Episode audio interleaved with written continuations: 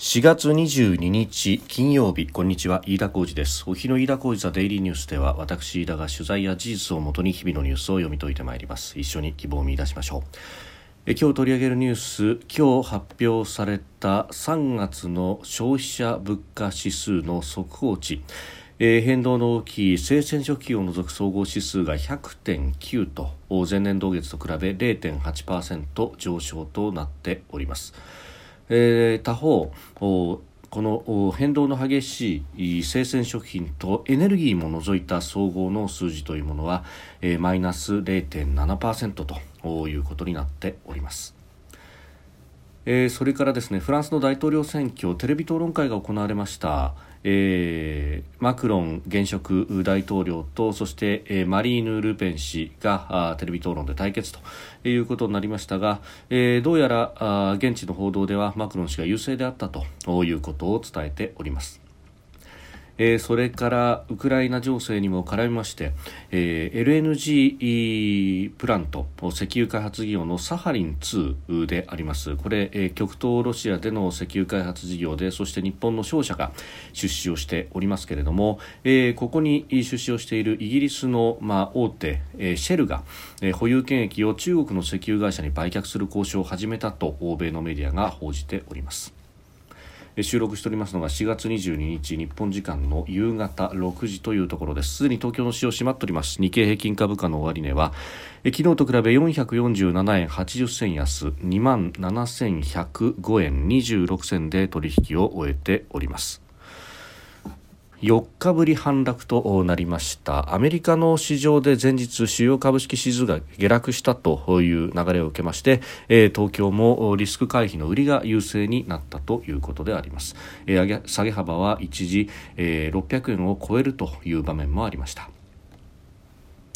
えー、さて、えー、まずは3月の消費者物価指数であります、えー、変動の大きい生鮮食品を除く総合指数が0.8%のプラス。すべ、えー、ての、まあ、物価を総合したものは1.2%のプラスとなっております。で一方でですねえー、生鮮及びエネルギーを除いた総合いわゆるコアコア指数というものはマイナス0.7%ということで、えー、まあ、内需の冷え込みそれによるデフレ基調とそして、えー、外からやってくるエネルギー等々による、えプラスというものが激しく乖離をしているということが如実にわかるということになりました。で、えこれ3月まではですねえー、去年の4月に始まった携帯電話料金のかあの改革というもので、まあ、かなり携帯料金が下がっておりますので今のところはその下落分というものが効いているということが言われております。でこの剥落がなくなるのが今度4月からということになりますが、まあ、それがじゃあ仮に落ちたとして、どうなるのかというところ、通信料携帯電話に関しては寄与率マイナス1.42ということが言われておりますりますので、まあ、そうするととうん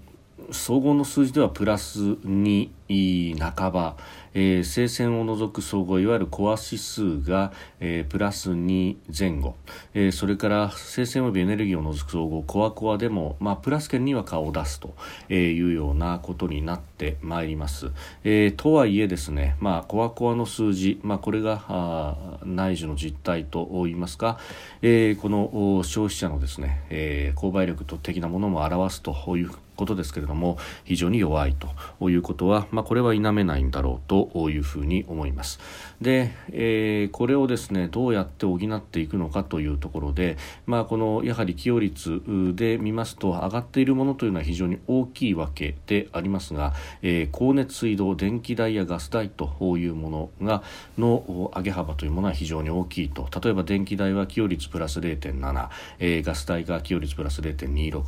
ということであります、まあ、この辺を考えるとですねこのエネルギー価格の上昇これをなんとか抑えるというところで、まあ、そのために何をするのかというあたりを真剣に考えなければいけないと、まあ、もっと言えばですね、え、原子力発電所の活用というものが非常に、え、取り沙汰されてきてもおかしくないんですけれどもなかなかここのところがあ議論の訴状に上がってこないと、えー、まあ、選挙前ということもあって与野党ともに非常にこれに消極的であるというところなんですが、えー、ただ、これだけですねも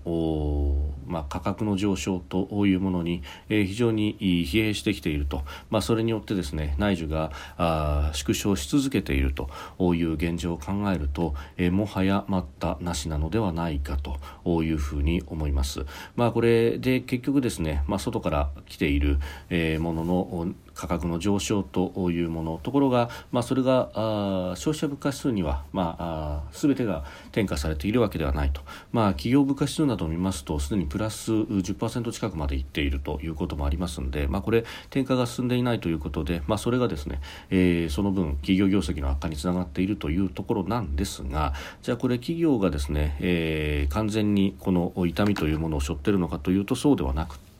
えー、その分じゃあ企業が何がしかの部分で、えー、支出をコストを切り詰めていかなければいけないということになると、まあ、あ人件費というところになってくるわけであります。雇用が傷んでくるということになると、まあ、これはですねまたあ、まあ、巡り巡って家計にダメージを与えるということになると。でこれがあの正確に転嫁されるということになると雇用は傷まないけれども家計が直接打撃を受けるということでやはり、えー、家計に対して、えー、何らかの手を差し伸べなくてはいけないと。でそれは、えー、給付金のような形で困窮世帯に配るのか。というとですね、まあ、それでは力が弱すぎるだろうというふうに私などは思うところであります。えやはり薄く広くという形で、えきちっと消費に効いていく減税というものをこれは考えなくてはいけないと、まあ、あのガソリンのトリガー条項もそうですけれども、えー、まあ、ガソリンに関してもですね、えー、消費税がさらにそれに乗っかってくるという二重課税になってますんで、まあ、その辺、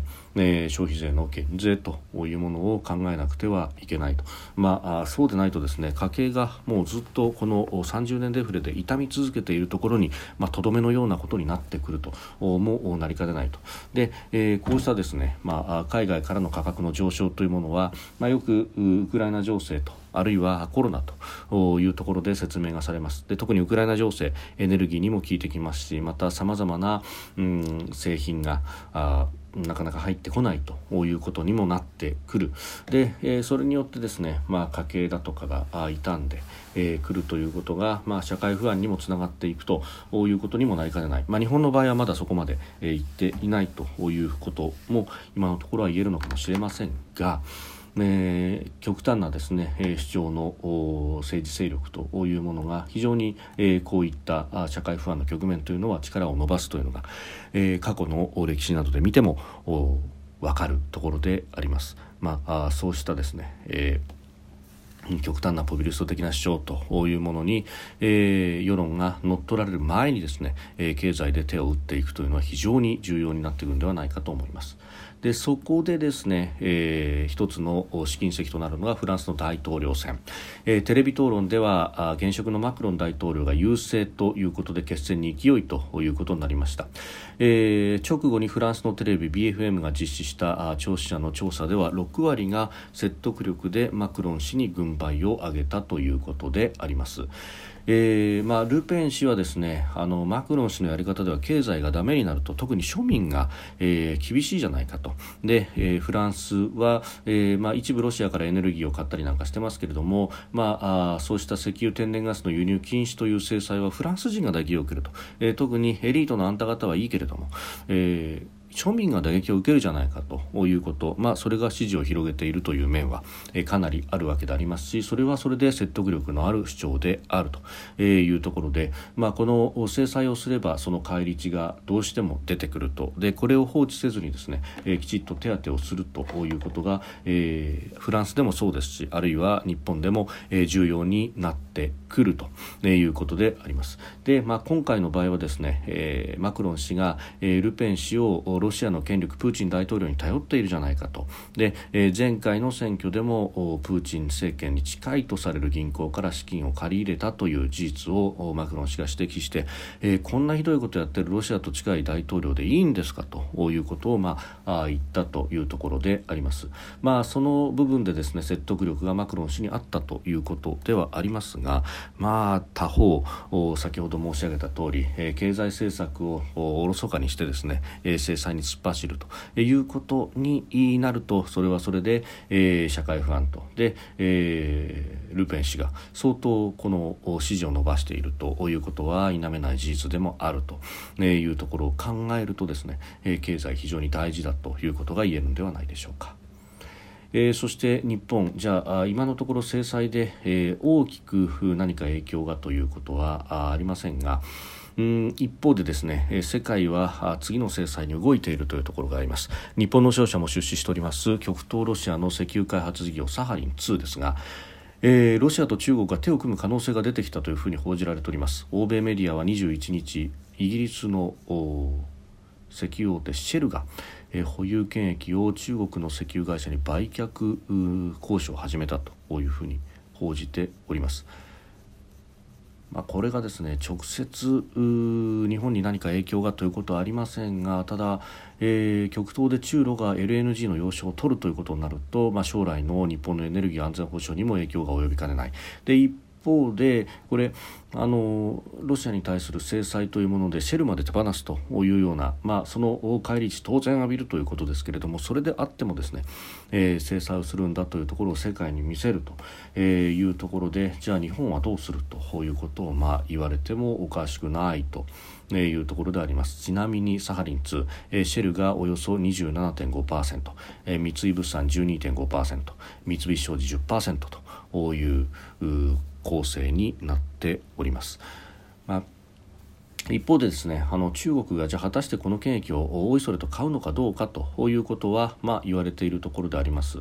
というのもロシアに対してですね、えーまあ、支援の手は差し伸べたいところがその大義名分が見当たらないと国際法のルールというものを、まあ、あぶち壊すというのはこれはロシア側がやっていることであってじゃあ中国お前もそちら側につくのかということを、まあ、世界にアピールしかねないというところで、えー、ひょっとするとそれよりもですねロシアに近いとされる、えー、中東の国々であったりだとかあるいはインドというようなところがひょっとしたら買い手として手を挙げるのではないかというような観測も一部では出てきております。飯田浩司ザデイリーニュース月曜から金曜までの夕方から夜にかけてポッドキャストで配信しております。番組ニュースに関してご意見感想飯田 TDN アットマーク Gmail.com までお送りください。飯田浩司ザデイリーニュースまた明日も来週もぜひお聞きください。飯田浩司でした。